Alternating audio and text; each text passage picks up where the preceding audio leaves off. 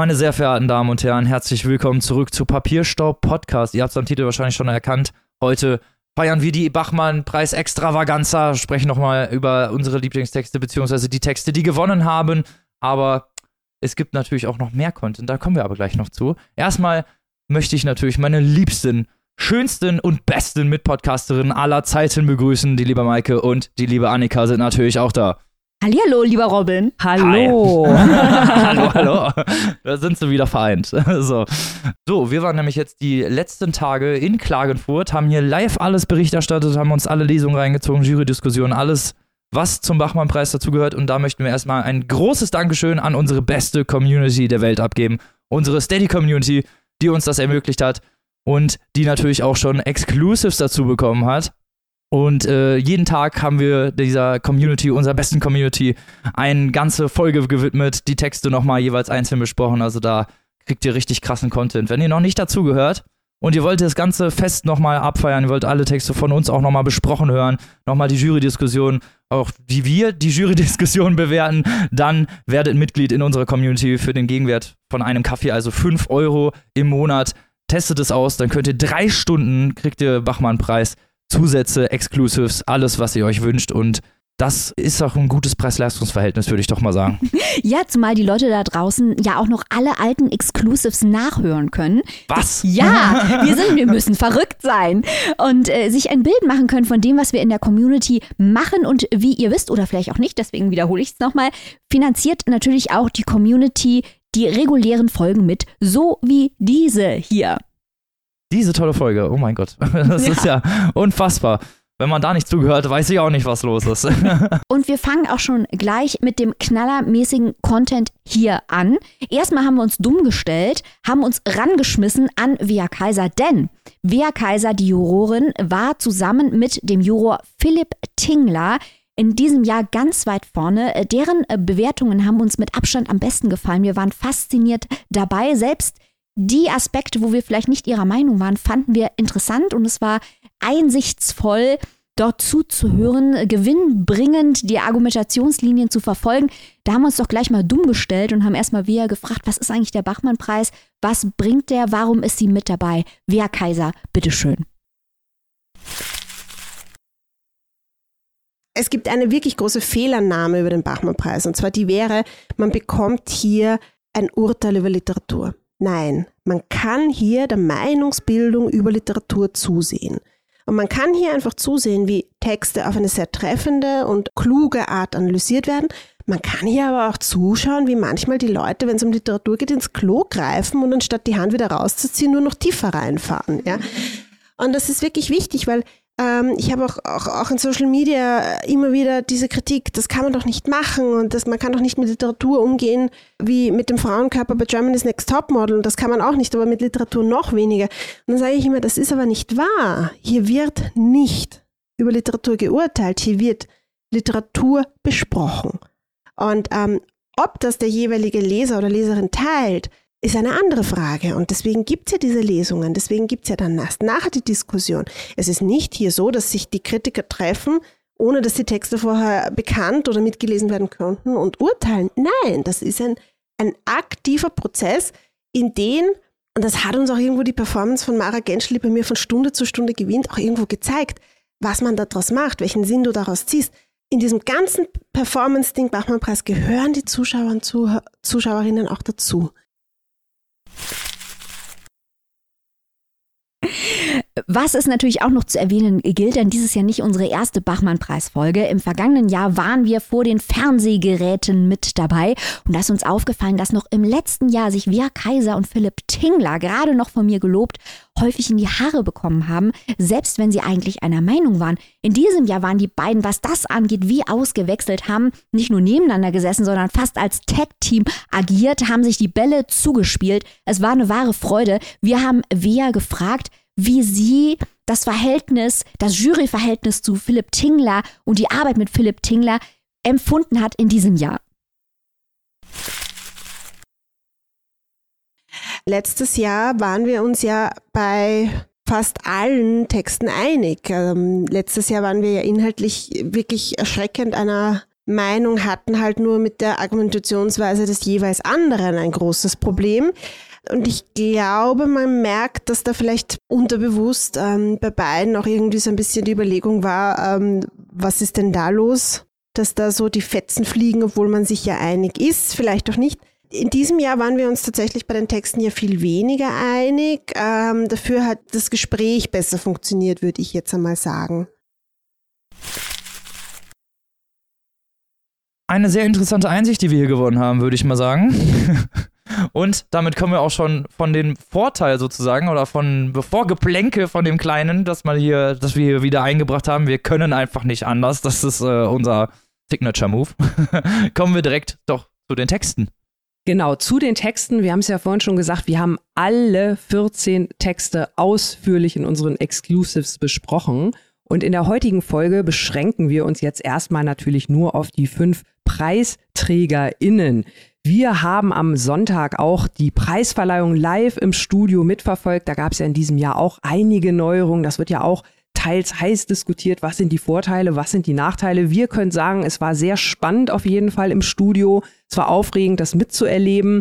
Und ähm, im Studio wurden die Preise in einer gewissen Reihenfolge vergeben, die wir hier ein wenig sprengen, weil wir jetzt erstmal ganz platt in Anführungszeichen mit dem Publikumspreis anfangen wollen und da erstmal vielleicht einen kleinen internen Hauch der Erleichterung loswerden wollen, weil wir Befürchtungen hatten, dass Mara Genschel mit ihrem Beitrag gewinnt, der ja sehr ja auf Performance angelegt war und wir gedacht haben, na, wie kommt das wohl beim Publikum an? Reißt das wohl alles raus? Äh, warum wir da Befürchtungen hatten, auch da nochmal Verweis aufs Exclusive, aber es hat gewonnen Elias Hirschel, den Publikumspreis in diesem Jahr und zwar für seinen Text Staublunge. Und Elias Hirschel, den hatten wir ja auch schon im Podcast vorgestellt mit seinem Roman Salonfähig. Hier hat er also Staublunge gelesen und Staublunge ist auch ein sehr ja, ich würde sagen, oder wir haben festgestellt, ein sehr gegenwärtiger Text. Es geht hier zum einen um den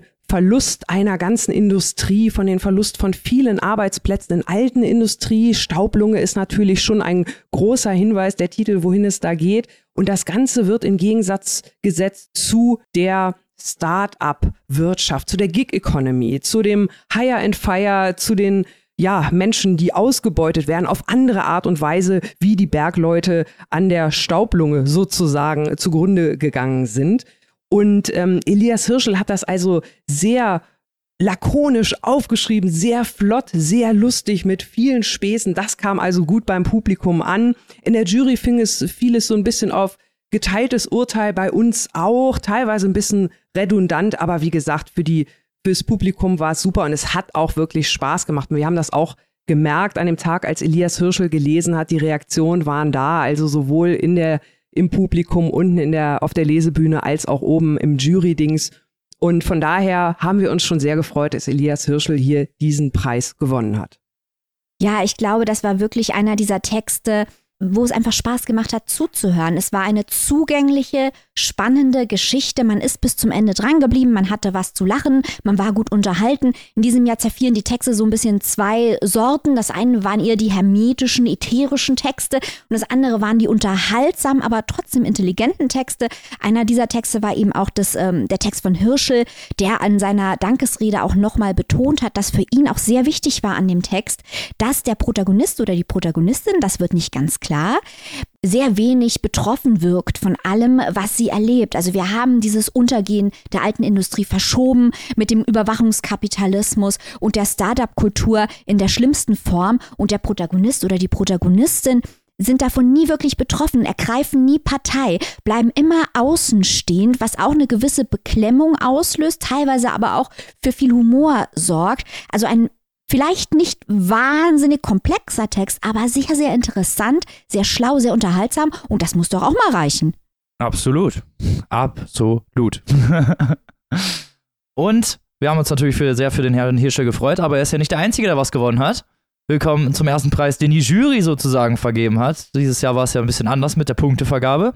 Den Dreiserpreis, zu dem wollen wir kommen, den hat nämlich Leon Engler gewonnen mit seinem Text Liste der Dinge, die nicht so sind, wie sie sein sollten. Eingeladen wurde Leon Engler von Philipp Tingler und in seinem Text geht es um einen Schauspieler, einen Schauspieler, der auf einer Zugfahrt zu einem, Foto, zu einem Fotoshooting ist. Eigentlich ist er, wie gesagt, Schauspieler, aber ja, er macht dann auch noch andere Jobs und in diesem Zug, beziehungsweise auch auf diesem Fotoshooting, findet also ein bisschen zu sich selbst. Es geht viel so um Selbstfindung und Hinterfragung seiner eigenen Person. Dieser ganze Text spielt mit sehr, sehr vielen ironischen Mitteln, weil dieser Schauspieler sehr, sehr unsicher ist und dann auch nicht weiß, welcher Mensch er sein möchte, sich auch immer wieder ändert, ein bisschen rummeandert in seiner eigenen äh, Art und in seinem eigenen Sein. Er möchte eigentlich jemand anders sein, aber möchte gleichzeitig auch nicht jemand anders sein. Zudem hat er noch einen Bekannten, könnte man sagen, den mag er, ja, den bewundert er eigentlich, aber hat aber auch ein bisschen Angst vor ihm, weil er viel selbstbewusster ist. Eigentlich diese, er sagt von selbst von ihm, der sollte so diese Person sein oder er wäre gerne so wie sein bekannter Hendrik, aber gleichzeitig merkt man auch, dass er eigentlich gar nicht so gerne wäre wie der Hendrik. Also ein recht interessanter Text mit sehr, sehr viel Feelings, nenne ich es mal, sehr, sehr viele Gefühlswelten. Er fragt sich immer, was ist fake, was ist real, wie kann man eigentlich sein als Mensch oder wie möchte er gerne sein als Mensch. Also auch hier haben wir ja auch festgestellt, dass es auch wirklich ein sehr schön gegenwärtiger Text ist, wo auch viele Gegensätze zusammenkommen, von denen ja, viele Menschen äh, betroffen sind. Äh, auf der einen Seite natürlich die Harmoniesucht, auf der anderen Seite der Selbstoptimierungswahn, der hier eine große Rolle spielt und dann auch immer dieses Hin- und Hergerissen sein. Auf der einen Seite vergleicht man sich mit der Konkurrenz, auf der anderen Seite will man aber auch besonders achtsam sein. Also das sind alles so Dinge, ganz moderne, aktuelle Phänomene, die Leon Engler hier auch wirklich mit feiner Ironie und feinem Humor aufgeschrieben hat. Das sollten wir ja auch nochmal betonen. Hirschel haben wir vorher gesagt, das war wirklich auch sehr, sehr lustig, aber Engler hier nochmal noch eine ganze Prise nuancierter und doch feinfühliger und auf, die, auf, die, auf jeden Fall schöner vierter Platz haben wir uns auch sehr drüber gefreut. Toller Typ und auch gut, sehr gut vorgetragen. Muss man auch sagen, ja. kommen wir nun zu einem absoluten Knaller. Ein Text, ähm, der zu den beiden Texten gehörte, die wir als Siegertexte ausgemacht hatten. Und der große Glaskugel-Podcast lag übrigens mit beiden richtig. Das ist einer davon. Wir sprechen über den unfassbar großartigen Juan S. Guse und seinen Text im Falle des Druckabfalls, den er spontan bei der Lesung vielleicht noch umbenennen wollte. Also auch hier eine sehr amüsante Performance, die wir gesehen haben vom Autor unten im Lesegarten. Worum geht es in diesem abgefahrenen Text? Wir lernen etwas über eine Expedition in den Taunus. Denn im Taunus gibt es ein unentdecktes Volk, Menschen, die abhanden gekommen sind. Und die Menschheit in ihrem unendlichen Drang, die Welt zu kartografieren und durch Wissen die Welt zu beherrschen und die Menschheit zu vereinen, Frage im Subtext, soll sie wirklich vereint werden oder homogenisiert werden oder geht es hier um eine Machtfantasie?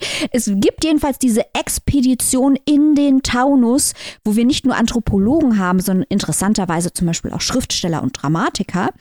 Ähm, wird gesucht nach diesen abhanden gekommenen Menschen.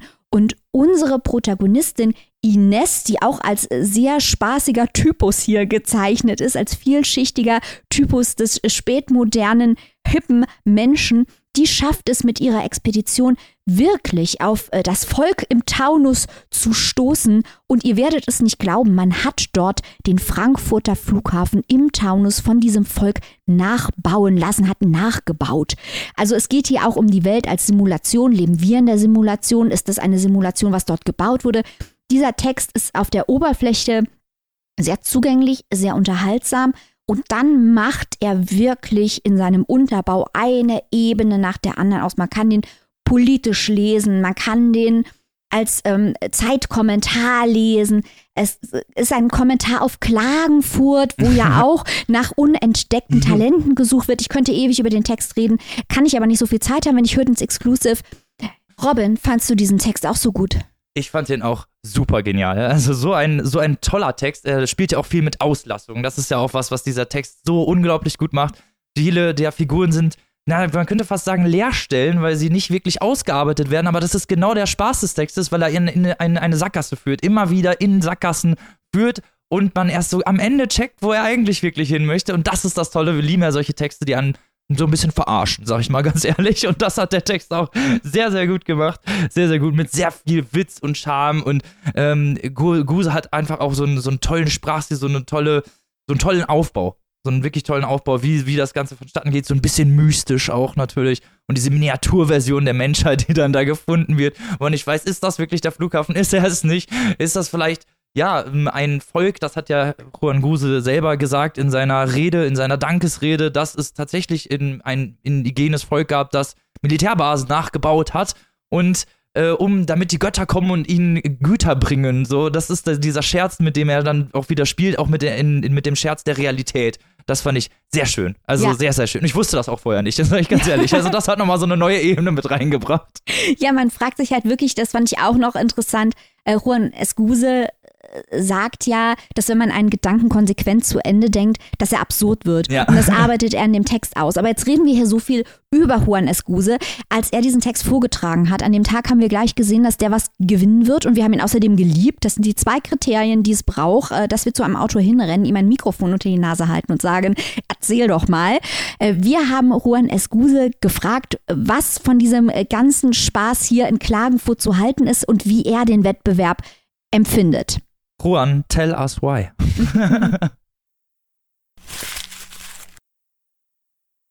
ich finde, es hat so was herrlich Wahnsinniges, was sozusagen die, die Prämisse, das Unterfangen über einen Text in 30 Minuten, sieben Sekunden, äh, sieben Personen reden zu lassen, ist so geisteskrank, aber dadurch natürlich auch so unterhaltsam. Ich hoffe, das sind sich alle bewusst, ne, dass das nicht, weil, weil sonst wird man, wenn man das sozusagen für voll nimmt und sagt, dass sozusagen da hängt mein Leben dran oder so, dann dann ist es natürlich, dann ist es die Hölle.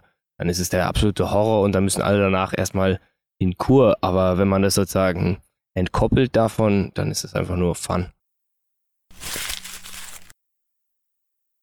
Aber damit nicht genug. Äh, wir haben dann auch noch gefragt, warum zum Teufel er sich diesem Wahnsinn überhaupt stellt und haben eine recht überraschende Antwort bekommen. Und eine sehr ehrliche.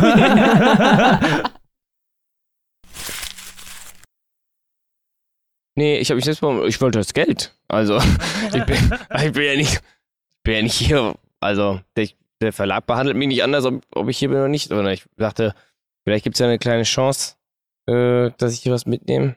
Und ja, ich bin wegen, wegen dem Geld hier. Damit kommen wir zum nächsten Text, beziehungsweise zum nächsten Gewinner. Annika hat alle Informationen für euch parat.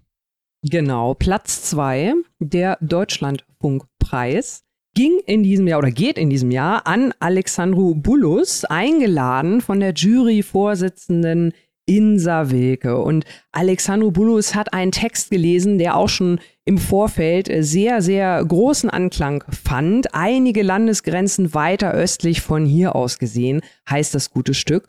Und dort ist viel zu hören. Also das große Thema ist Heimat, Herkunft. Das ist natürlich auch zum Teil so ein bisschen in der Biografie von Andre Alexandru Bulus begründet, der selbst aus Rumänien stammt und entsprechend auch sein Protagonist in dieser Geschichte eine ja, eine Exilgeschichte schreibt. Also es, es ist die Frage, was ist Heimat, was ist Zugehörigkeit, es wird Geografie mit Geometrie vermischt. Also Alexandrobulus spricht auch viel von Kreisen und Tangenten, also Linien, die sich berühren, die sich teilweise kreuzen oder überschneiden. Er nimmt noch ganz andere Bilder dazu, von Klassik bis Pop, sprich von Mozart, Salieri bis zu Monk und Trudy. Also da ist eine ganze Menge drin in dem Text. Uns persönlich war es teilweise ein bisschen zu sehr Jurybait, möchte ich mal sagen. Also da ist die Bingo-Karte vom Bachmann-Preis schon ganz gut gefüllt gewesen nach der Lesung. Aber es ist natürlich ein wirklich gut komponierter Text und von daher ist Alexandrobulus auf jeden Fall auch zu Recht da auf dem Siegertreppchen. Interessant fanden wir natürlich auch äh, das Geschichtliche, wo er auch nochmal so drauf eingegangen ist. Da hätten wir noch vielleicht ein bisschen mehr. Einiges hat er so angeteased, wie das gerade so in Rumänien mit der Militärdiktatur mit der Diktatur war. Da hätte gern noch ein bisschen mehr kommen können, aber insgesamt absehbar. Aber Alexandru Bulus, herzlichen Glückwunsch für den zweiten Platz. Und was ich auch sehr interessant fand, in seiner Dankesrede hat er ja auch nochmal darauf hingewiesen, dieses ganze Konzept von Heimat, so wie er es sieht, dass es immer etwas ist, was man aus der Ferne betrachtet, also so ein kleiner Sehnsuchtmoment. Und er hat sich auch nochmal bei der Jury bedankt, nochmal gelobt, wie fair das alles zugegangen ist. Also das war auch nochmal der Auftritt äh, zum Dank war auch nochmal richtig, richtig gut, oder Maike? Was sagst du? Ja, also unglaublich sympathischer Mann, dieser Alexandropoulos, wie er dort aufgetreten ist. Er war unglaublich nervös, die ganze Zeit hin und her gezappelt vorne. Ich glaube, der Kameramann ist Ja. fast wahnsinnig geworden äh, in dieser Live-Übertragung. Aber es war einfach äh, wahnsinnig sympathisch, wie er dort aufgetreten ist. Alles, was er sagt, ist sehr, sehr intelligent. Aber es ist natürlich, wie du sagst, Annika, das ist auch ein Text, den wir auch ein bisschen aus der Ferne betrachten. Er gehört in der Zweiteilung, die ich eben angesprochen habe, zu den abstrakteren Texten. Wir hatten ja noch was anderes, äh, äh, Theman und Stahlmann und so. Kann man alles auch noch bei uns nachhören. Und das ist einer dieser abstrakteren Texte, der unglaublich dicht und intelligent gearbeitet ist, wo man in jedem Satz merkt, dass da nachgedacht wurde, dass die Worte gezielt gesetzt wurden, dass da die Motive durchgezogen wurden. Dieses Geometrie und Kreise und der Kommunismus und der Westen, die sind Kreise und die überschneiden sich und die Tangenten. Das ist alles unglaublich durchdacht. Aber Klaus Kastberger hat die These aufgestellt und ich glaube, er ist da etwas auf der Spur, dass es eigentlich eine Nichterzählung ist. Es ist nicht zusammengesetzt wie eine klassische Erzählung. Das ist nicht unbedingt ein negatives Urteil, aber ich glaube, es trifft ganz gut, was in diesem Text passiert, dass man ihn eigentlich nicht als klassische Erzählung mit Anfang, Mitte, Ende durcherzählen kann. Das ist die Stärke und die Schwäche des Textes. Ich glaube, dass da viel ähm, der Geschmack eine Rolle spielt bei uns hier. Es ist, wie du sagst, das hier ist ganz hartes Jurybait. Also wir sind bei diesem Text hinterher rausgegangen und haben gesagt, das ist gute Literatur, es ist nicht unsere Literatur und dieser Text wird einen Preis gewinnen. Das war uns Ja. sofort klar. Ja. Ja, also Glückwunsch an Alexandropoulos, netter Typ, guter Text, solide Nummer. Aber kommen wir jetzt zu einem Text unserer Herzen, würde ich mal vorschlagen. Yay! Juhu! ah, Herzenstext ist ein sehr gutes Stichwort, denn wir kommen zur Gewinnerin des Ingeborg-Bachmann-Preises, des höchstgestellten Preises, des Hauptpreises, könnte man sagen. Gewonnen hat ihn Anna Marwan mit ihrem Text Wechselkröte, eingeladen von Klaus Kastberger. Ein Text über eine, ja, junge Frau, die recht einsam auf dem Land lebt. Sie hat zwar einen Mann, aber er ist zumindest im Text nicht da und sie findet in einem Pool in ihrem Garten eine Kröte eine Wechselkröte, die titelgebende Kröte. Kurz darauf erfährt sie, dass sie schwanger ist und spielt mit dem Gedanken, was wäre wenn, was wäre wenn, wenn das Kind erwachsen wäre, was wäre, was wäre die Beziehung zu ihrem Kind und spielt damit, es fängt eigentlich auch damit an, dass sie sagt, jetzt müssen meine Gedanken konkret werden und dann werden sie eigentlich noch fiktiver als vorher. Es scheint immer wieder so eine neue Realität und auch dieses Fiktive spielt halt einfach eine sehr, sehr große Rolle. Immer wieder dieses Hin und Her, was wäre wenn und auch ganz klar die Brechung der idyllischen Vorstellung vom grusamen Landleben. Was so, ja, so ein bisschen diese Vorstellung ist, man soll ja auf dem Land leben, da ist es schön toll und äh, da- das ist so der Wunsch eigentlich von vielen jungen Leuten, mal aufs Land zu ziehen und dort ihre Ruhe zu haben und damit bricht sie so ein bisschen, dass es eigentlich gar nicht so ein tolles Leben in Anführungsstrichen ist und auch mit diesem ja, feministischen Gedanken eigentlich, alle Frauen brauchen nur die Kinder oder Kinder sind das, was am Ende übrig bleibt. Auch damit wird stark gespielt. Also was äh, diesen Text ja auch ganz, ganz, ganz besonders macht, ist natürlich zum einen die Sprache, die Anna Marwan hier benutzt. Äh, sie ist ja in Slowenien geboren. Sie schreibt sozusagen in einer Fremdsprache und äh, das ist Wahnsinn, was sie mit der deutschen Sprache veranstaltet. Sie führt einen regelrechten Tanz mit der Sprache auf. Das Ganze ist sehr melodisch, sehr schön durchkomponiert. Diesen Tanz hat man auch in ihrem Film gesehen, in dem Einspielfilm vor ihrer Lesung. Sehr reif das Ganze und was uns noch besonders, jetzt mal vom Sprachlichen abgesehen, was uns noch auf der Plot-Ebene sehr begeistert ist, ist überhaupt diese Grundspannung des Textes. Also dieser Text, der baut eine Spannung auf. Man will wissen, wie es weitergeht. Man ist in dieser Welt drin und sie löst es wirklich richtig toll auf. Also dieser Text, wir haben den gehört, wir haben da gesessen, wir waren baff, bam, das muss gewinnen. Also wirklich Anna Marwan völlig zurecht gewonnen und wir sind absolut begeistert. Ja, das ist ein Wahnsinn. Ähm, das Ganze ist ein Teil, würde ich mal sagen, auch der Anti-Heimat-Literatur, hat auch Via Kaiser ausgeführt. Wir haben diese Frau, die auf dem Land lebt, dort sehnlichst den Postboten erwartet und den Pullmann, weil sie so einsam ist. Dann eben äh, diese Kröte findet, die leicht zu verwechseln ist mit einer gewöhnlichen Kröte, aber sie erkennt sofort das Besondere. Also da wird viel über die Kröte, über die Protagonistin dann wiederum gesagt und die geschützt werden muss. Also was bedeutet, da sind ganz, ganz viele Symbole und Motive angelegt, ganz fantastisch. Gleichzeitig der Ton unglaublich intelligent und vielschichtig und subtil im Ton, sehr ansprechend.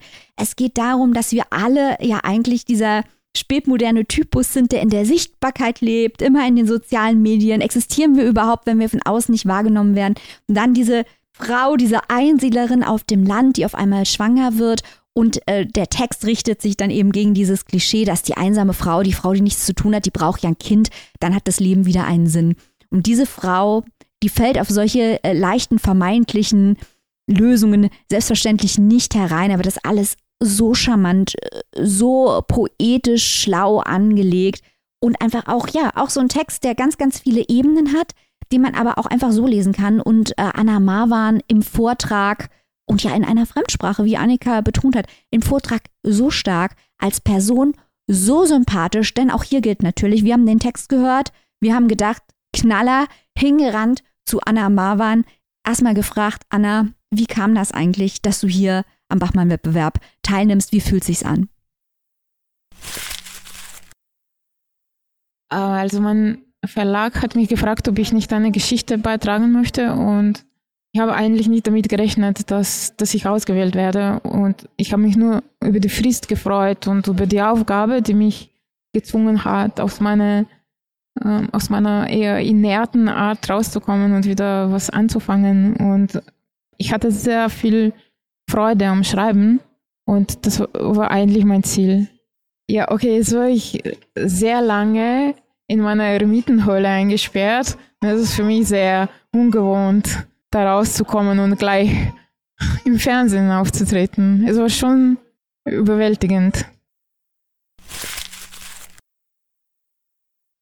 Stichwort Fremdsprache, Stichwort Sprachspiel bei Anna Marwan wir würden euch gern mal ein Beispiel dafür nennen, das sich auch aus dem Text ergibt. Und zwar spricht sie in dem Text über fehlende Wörter. Sie möchte eine Sprache erfinden für ihr Kind, das sie sich ja vorstellt. Und diese Sprache wird über die noch fehlenden Wörter verfügen. Zum Beispiel für ein Wort, für die Mischung aus Dankbarkeit und Verachtung, die man fühlt, nachdem einem jemand, den man als schwächer betrachtet hat, Hilfe geleistet und sich dabei großzügig gefühlt hat. Also allein diese Gedanken, die sie sich macht für Wörter in einer Sprache, die gar nicht ihre eigene ist. Ich bin völlig fasziniert von dieser Ausdruckskraft dieser Frau, die Maike hat es ja gerade schon gesagt, wir haben es ja auch im O-Ton gehört oder vielleicht habt ihr es selbst auch bei der Preisverleihung gesehen, sie ist wirklich so, sie ist unheimlich in sich gekehrt, sehr ja schüchtern möchte man fast schon sagen, introvertiert, aber da kommen so viele explosive, tolle Gedanken aus Papier, aus dieser äh, kleinen, ja, überwältigten Frau. Also das hat uns wirklich richtig gut gefallen und wir sind unfassbar froh, dass Anna Marwan gewonnen hat. Also ihr gönnt es ihr wirklich vom Herzen.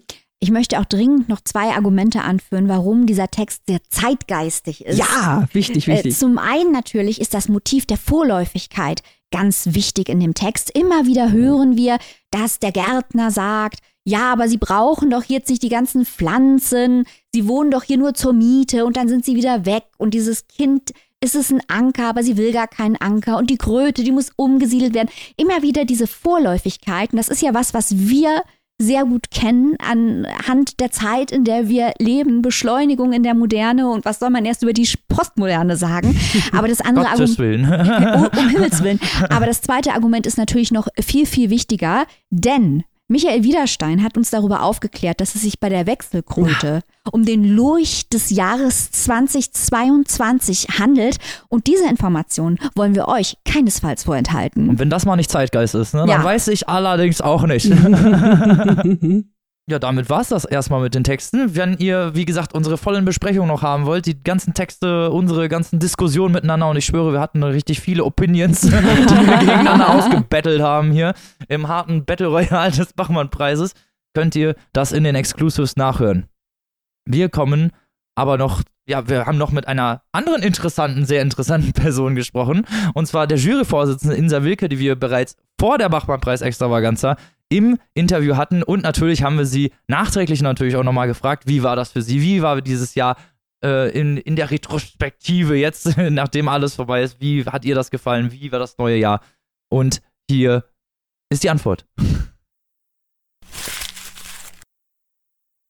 Also mich hat in diesem Jahr wirklich beeindruckt, wie die Autorinnen miteinander waren. Ähm, das hat man ja am Rande mitgekriegt.